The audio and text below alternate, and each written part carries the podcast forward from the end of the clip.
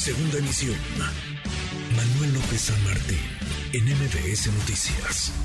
Le agradezco mucho estos minutos al presidente de la mesa directiva del Senado, el senador Alejandro Armenta. Gracias, Alejandro, muchas gracias. Senador, ¿cómo estás?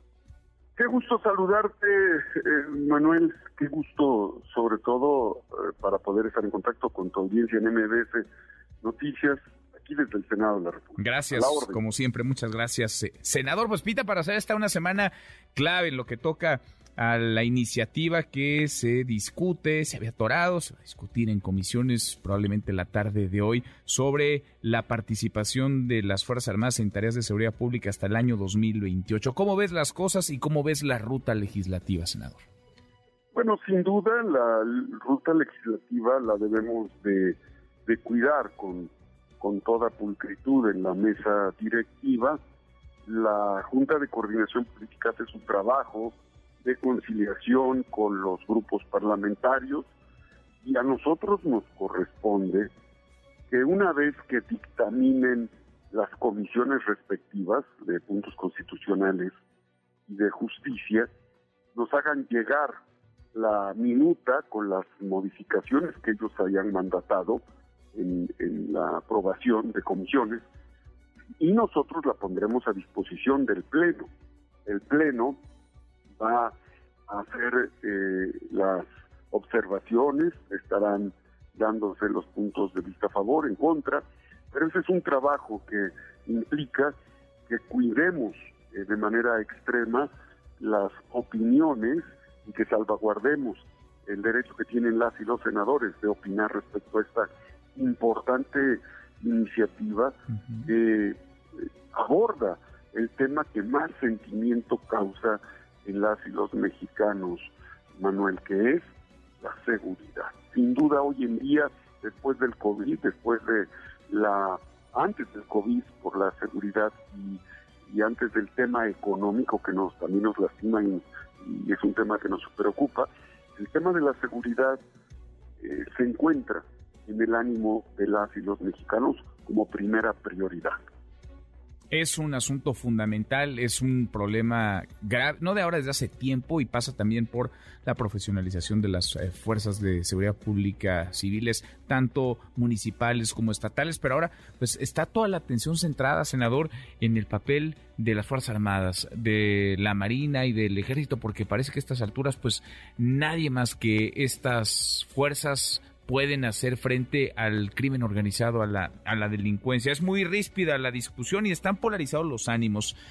¿Es esta semana clave para saber si esta iniciativa va o no va a caminar, se va o no se va a aprobar, senador? Para este momento sí, eh, sin duda las y los senadores eh, tendrán en su decisión eh, republicana la ruta que deban darle a esta iniciativa sin duda es muy importante, sí por el tema de seguridad, pero como bien apunta, eh, para atender el gran problema de inseguridad, no podemos darle toda la carga a las Fuerzas Armadas ni al Ejército en, acompañamiento con la Guardia Nacional. Eh, es momento, desde luego, en una visión republicana, en una visión de país, de fortalecer a las policías municipales, de darles los elementos para que logren tener capacidad de reacción frente a los grupos delictivos cada vez más organizados, con mayor capacidad táctica, con mayores eh, herramientas delictivas con las que sorprenden a la población y a los empresarios. El tema de las policías municipales, el fortalecimiento de las policías municipales debe de ser un tema que tenemos que debatir igualmente el fortalecimiento y la coordinación con las policías estatales. Los tres órdenes de gobierno y los poderes públicos, el judicial, es fundamental para evitar la puerta giratoria y desde luego una disposición legal que está en nuestro ámbito para poder asegurar, fortalecer a la Guardia Nacional, fortalecer a las policías municipales y estatales y que el Poder Judicial también haga su parte en la eh, administración de la justicia.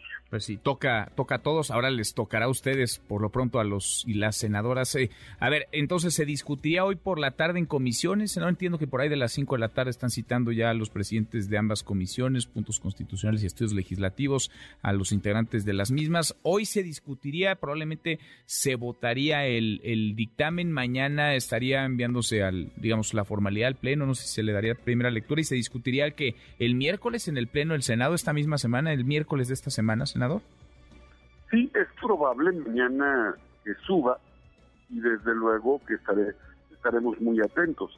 Debemos ser cuidadosos de los tiempos y debemos ser cuidadosos en extremo de salvaguardar el derecho que tienen las y los senadores. Son representantes de las entidades federativas del Pacto Federal y, y debemos ser cuidadosos, escrupulosos, prudentes, pacientes en el proceso legislativo. Es una iniciativa fundamental que necesitan dos terceras partes y en esa lógica creo que eh, los mexicanos nos merecemos un marco jurídico que realmente atienda nuestras necesidades de seguridad. Ahora, si se aprueba en comisiones con modificaciones que se incorporaron, digamos, puntos de vista, planteamientos de la oposición, se necesitan, lo dices muy bien, dos terceras partes, mayoría calificada, es una reforma constitucional, a Morena y sus aliados no les es suficiente, necesitan convencer a algunos senadores de oposición. Si se aprueba con modificaciones y se vota en el Pleno con esas mismas modificaciones, tendría que regresarse el dictamen a Cámara de Diputados, senador. Ellos, eh, si no tienen ninguna observación, la aceptan y se eh, envía al, eh, al Ejecutivo para su publicación. Bien, pues vamos a ver, vamos a ver, esta semana es importantísima. Gracias como siempre, muchas gracias, Alejandro, gracias senador. Gracias, muy buenas tardes. Noticias.